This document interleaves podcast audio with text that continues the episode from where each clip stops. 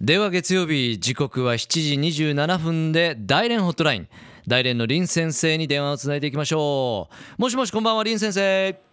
こんばんは、ともちさん、福岡リスナーの皆さん、こんばんは。今回もよろしくお願いします。こちらこそよろしくお願いします。えーまず、代理の天気のことについてお話ししたいと思いますが、えー昨日一日は代理で大雨を降りました。ああ。そうですか。うん、はい、降雨量はですね、30ミリだったそううで、ん、また気温はとても低くて、うん。最高気温は12度で、うん。風も強くて、うん。もう寒い一日でした。荒れてましたね。はい、うん。でも今日はですね、気温が上がってて、一あ日暖かかったのです。同じような福岡も天気ですよ。昨日今朝雨降ってましたけど晴れてます今。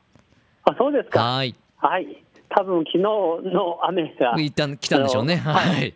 多分福岡の方に行かれたとですね。はい。えー実は昨日はですね、天気悪かったのですが、ん一昨日の土曜日はですね、うんとてもいい天気ではいした。はいはい。それに大連金石炭、金石炭というところで、第27回大連国際マラソン大会が行われましたマラ。ソン大会ですかしかもは27い回って歴史ありますね、そうですね。うんで実は今年は国内外の25カ国と地域からですね1万5000人の選手も参加されました、はい。でただのマラソンだけではなくて、もちろんですね、えー42.195キロのうん。男子、女子マラソンうん。の他にはですね、また、えー同じ距離の男子、女子のマラソンリレうんリレーね。ー、各はいチームはですね、6名選手でコースに分けて、はい大に参加するといういうこともあったんですね。その他には、えっと、半分マラソン、ハーフマラソンね。要するに42キロの半分、うんうんうん。21キロぐらいの、うん。うんえーマラソンもあってて、それに男子車椅子マラソン、あ車椅子も一緒。うん。はい、もうこれは男性だけの42キロの車椅子ですね、ちょっときついんで、はい。で女性の場合は、えー半分。うん。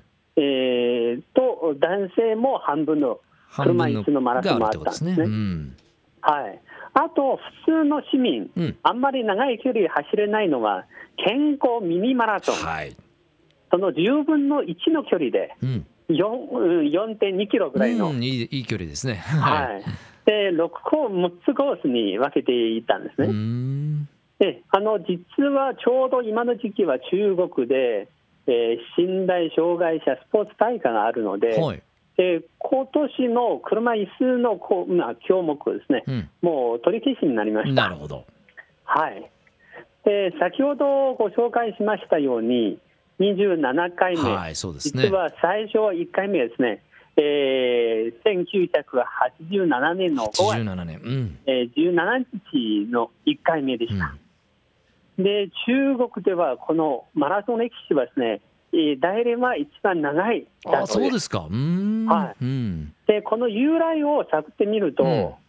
実はだいぶ前の番組でご紹介しましたように、大連の歴史を探ってみたいんですね。で大連は1984年、えー中国の最初対外開放都市としうて、ん。日本をはじめ世界のいろいろな国の企業さんが進駐されました。うんでその時からですね大連の国際化国際化もですね。進めていたので、でちょうど毎年の5月、もうもうそろそろの時期なんですが、うん。アカシアの花がもう満開になるとうん。街中の中にはですねアカシアの甘い匂いですねうん。漂っているんですよ。う。ん。でちょうどこの時期はですねアカシア祭りも行うんですね。うん。で同時にその中の一つの、えーまあきまあ、活動としてはい。マラソン大会うん。が行われたそうです。う。ん。でしかもですね第1回目のマラソン大会のスポンサーは、うん。なんと当時、国際オリンピック委員会のサマランチさんでした。サマランチさんでしたか。へえはい、でお金出して、うん。でスポンサーになってくれたそそうです。うなんですか。へえはい。で実はですねその後はサマランチさんはですね何回も大連にうん。おど、おまあ、訪れて、うんで9月の国際ファッション祭りの開幕式も参加されたし、うん。その時、まあ当時の大連市長はですねあのサマランチさんを来られたので、うん。大連で記念のためにオリンピック、まあえー広場を作りました。うん。んまあ、そういうこともあったんですうね。ん。で、当時の1回目の選手は、うん。えー当時の大連市の友好都市の日本北九州市、うんえーまたイギリスのおブレーメブレーメン。ンドイえドイツのグラース。グラスまあ、イタリアなどの4カ国の39名の選手、うん。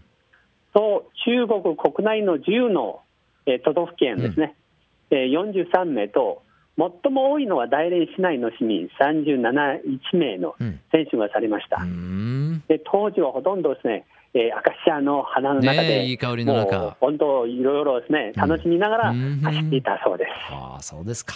はい、でその後は、実はですね、スポンサーは変わりましたんで、日本のはい。全日空さんがあそうなんですスポンねサーになってて、うん。はい、なっていただいて、で大連全日空国際マラソン大会うん。の名前に変わりました。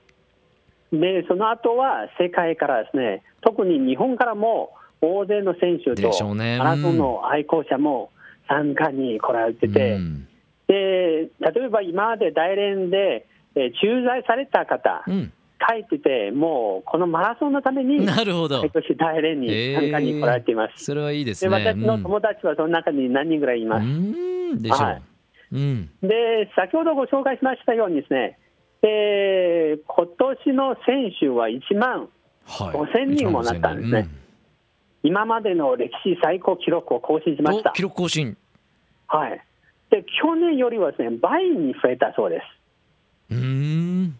でそれであのマラソン、特にですね男子、女子のマラソンの賞金ですね、賞金が。聞いたら、はい。優勝は3万ドルだ、日本円で 300, 300万ぐらいですね。うんうんはい、で2位は1万5000ドル、うんうんもう3位は8000ドル、もうずーっと8位まで、はえまあ、8位は確かに、えー1500ドルだそうです。ん。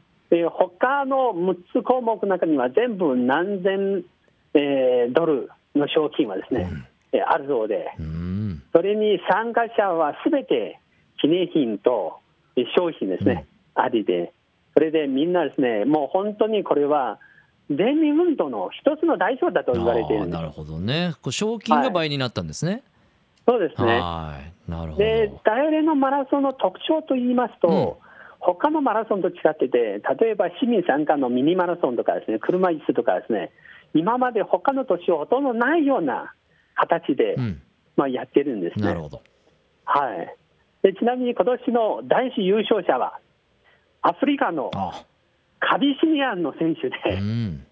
はい、女性もアフリカの、えーケニアのあ選手。ーケニア勢やっぱ強いですね。うん。ケニアはですね、あの3位まで全部ケニア選手だったそうです、女性は。そうですか。はい、それに、あの今年の場所なんですが、今まで大連市内で一周回、あコースですね。市内一周回りでしたが、うん。うんはもう最近は大連の道路、すごく混雑で、車が増えてて、うん。なかなかスペースは取れなくて、うん。もう3、4年前からですね、うん。大連市内から金石山という、えービーチリゾートに移されました。うん。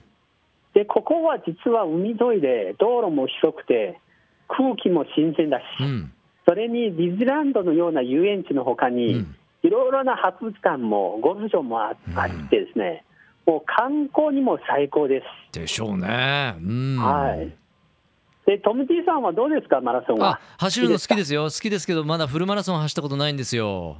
あそうですか、でぜひ来年ですね、はい。あのトム・ティさんも福岡リスナーのマラソン、好きな方は一緒に大連のマラソンに参加されてて、あいいですね。また大連でいろいろ観光されてはいかがでしそのょうか？コースもビーチリゾートと聞いてねますますやる気になってきましたし、日本もですね林先生マラソンブームで、はい結構福岡でもマラソン大会が開かれるようになりましてやっぱり世界各地健康ブームマラソンブームですね。